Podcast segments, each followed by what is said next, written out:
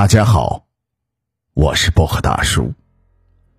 今天讲的是幺五零八房间的女客人。小茹在一家三星级酒店上班，做的工作是宾馆部的服务生。酒店一共十五层，平时入住的客人并不多。小茹负责十三到十五层的房间保洁服务。这工作倒是轻松，客人一般来都是一夜情的风流，也不会把房间弄得很乱。小茹一个月一倒班，这周轮到她上夜班，从下午三点到次日的凌晨三点。哎呀，晚了晚了，要迟到了呀！小茹心里嘟囔着，从酒店大厅一路小跑的跑到了电梯旁。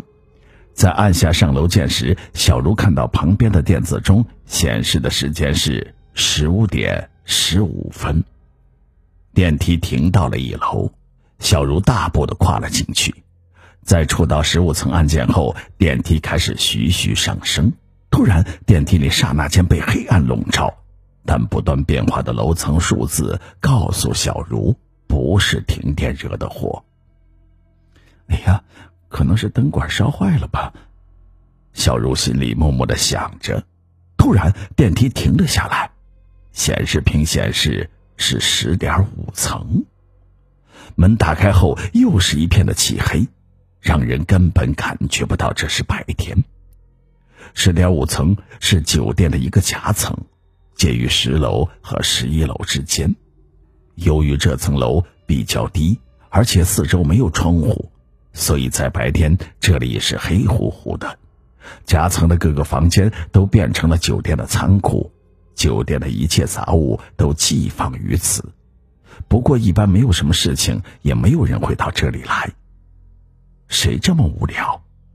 小茹骂出了声音。到达十五层后，早班的同事已经下班。小茹翻着放在吧台上的交接班记录。幺零幺七房间缺一条毛巾，幺幺零三房间被单需要重新换洗。小茹同志，你来晚了。小茹被突如其来的声音打断，抬头一看是同事小莫。晚上工作比较少，所以酒店只安排了两个人值班。哎呀，我的好姐姐，不过是十五分钟嘛，何必那么计较？经理不知道吧？小茹贴近小莫的耳边说：“经理家里有事儿，早就走了。这会儿让你赚了，要是经理在，你这个月的奖金又泡汤了。”小莫一边用红笔画着交接班记录上最下面的一条记录，一边说道：“哎呀，真的是幸运啊，莫姐，有机会请你吃饭。”小茹嬉笑着：“好，那一定啊！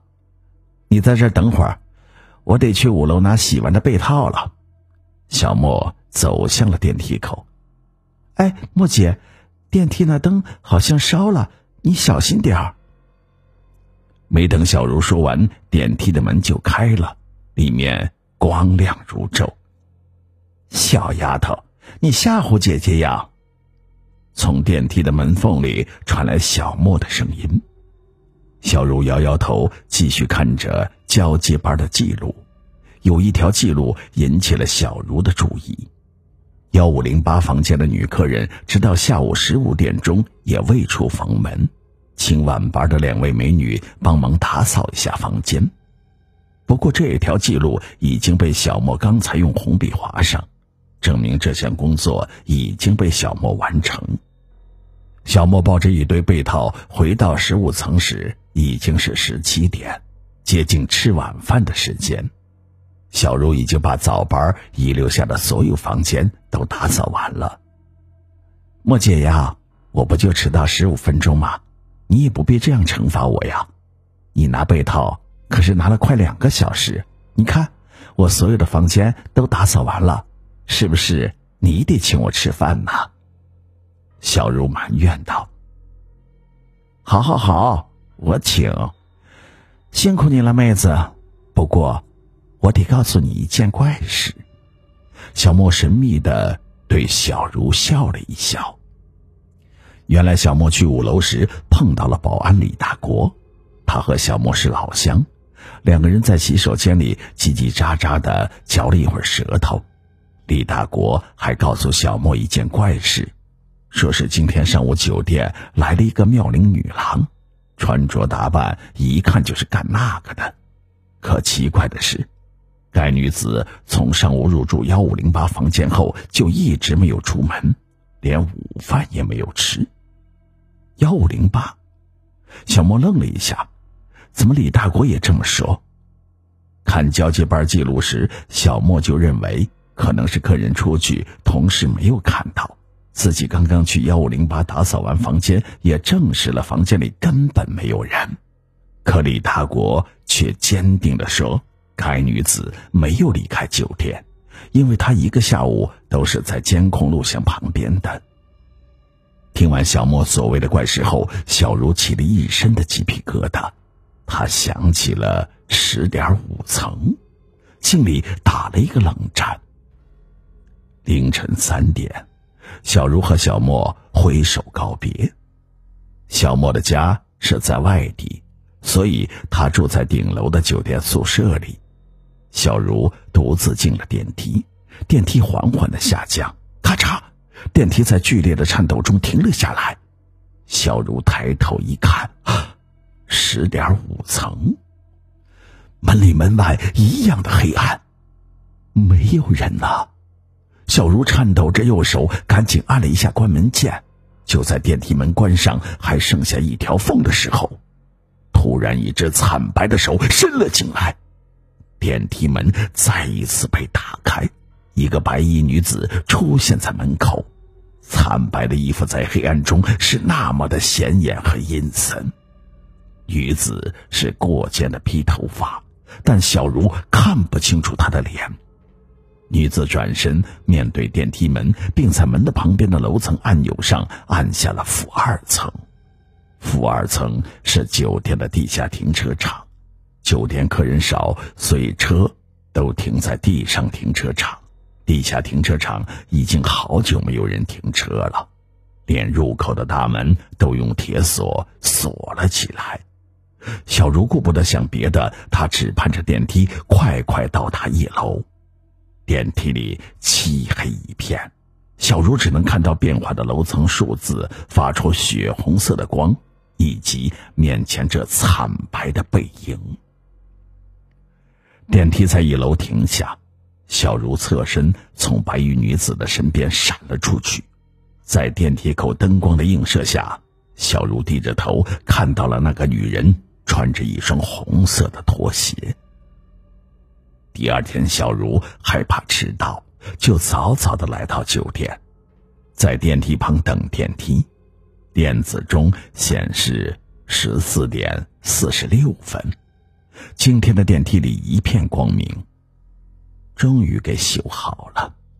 小茹进了电梯，突然一声抽泣声灌入小茹的耳中，接着是第二声，第三声。声音越来越大，越来越清晰，听得出是一个女人的声音。巴掌大的电梯空间里只有小茹一个人呐。谁？别这么无聊！小茹喊了一声，声音中明显带着颤抖和粗气，但哭泣声并没有停。电梯停了下来，哭泣声也瞬间止住。十点五层。小茹看看显示屏，小茹哆嗦的拼命按着关门键。小茹看到电梯门外一双红色的拖鞋。小莫在一旁安慰着吓得满脸泪水的小茹：“别害怕了，是有人开玩笑了吧？”莫姐，你晚上下班把我送下去吧，啊。小茹突然用央求的眼光对小莫说：“哎，好，我送你。咱们开始干活吧。”小莫答应的很痛快，小茹也露出了她美丽的两颗小虎牙。啊，对了，幺五零八的客人还没有回来，你说奇不奇怪？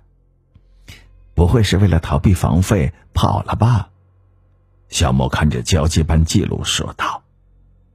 小茹笑着说：“嘿嘿，住咱酒店可是什么人都有啊。”小莫抱着一包被套朝客房走去，小茹跟在他身后。凌晨三点，小茹挽着小莫的胳膊，战战兢兢的走进了电梯。电梯下降中，突然电梯灯又熄灭了，像是有人故意掐灭了暗室中的蜡烛。电梯依旧停在了十点五层。我我看见了，听得出小莫的声音也带着极度的恐惧的颤抖。还是那个女人，还是那套白色的衣服，还是一样的长发遮面，当然还是一样的按下了负二层。小茹和小莫蜷缩在电梯的一角，仿佛呼吸都没有了声音。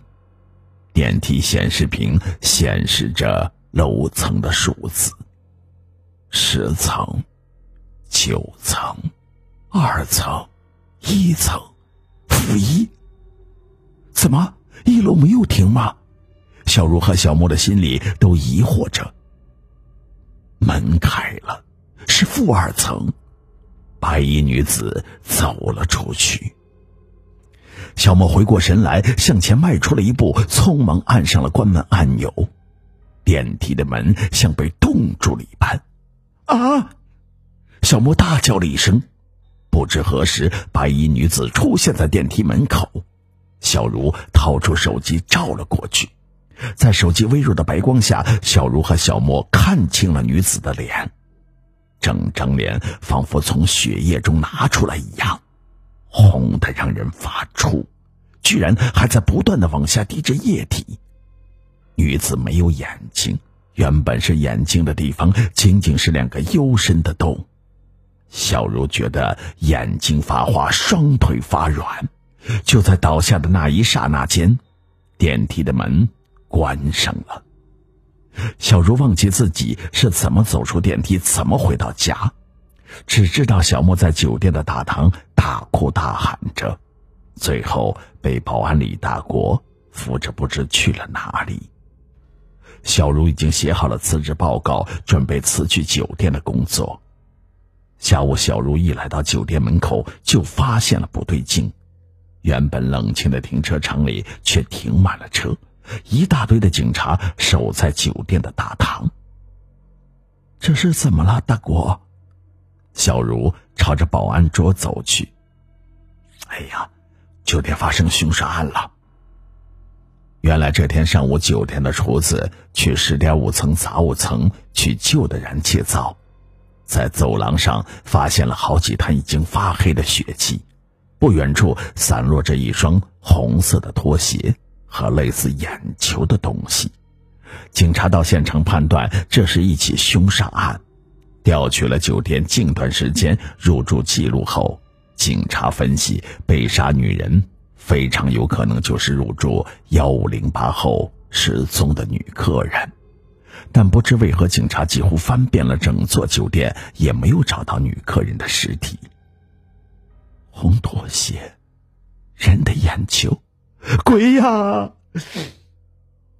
小茹大哭了起来。听见哭声，酒店经理和一个穿着警察制服的高大男子不知从哪里走了过来。小茹把自己前几天坐电梯以及和小莫昨天晚上的事情一五一十的说了出来。去负二层。高大男子对旁边全副武装的警察说：“报告，负二层已经全部搜索完毕，没有发现尸体。”不一会儿，下去搜索的警察就回到了酒店大堂。我和你们一起下去再看看。小茹站了起来。停车场很大，但是一眼可以望到底，是不可能藏什么东西的。小茹。走到了电梯旁，昨晚那一幕还在脑海里。幽深的眼洞，滴血的脸庞，突然间消失，突然间出现。他应该在这里。小茹突然指着电梯下的气坑，大声的喊道：“几名工人用力拆开了电梯机坑的门板，一名女子的尸体露了出来。”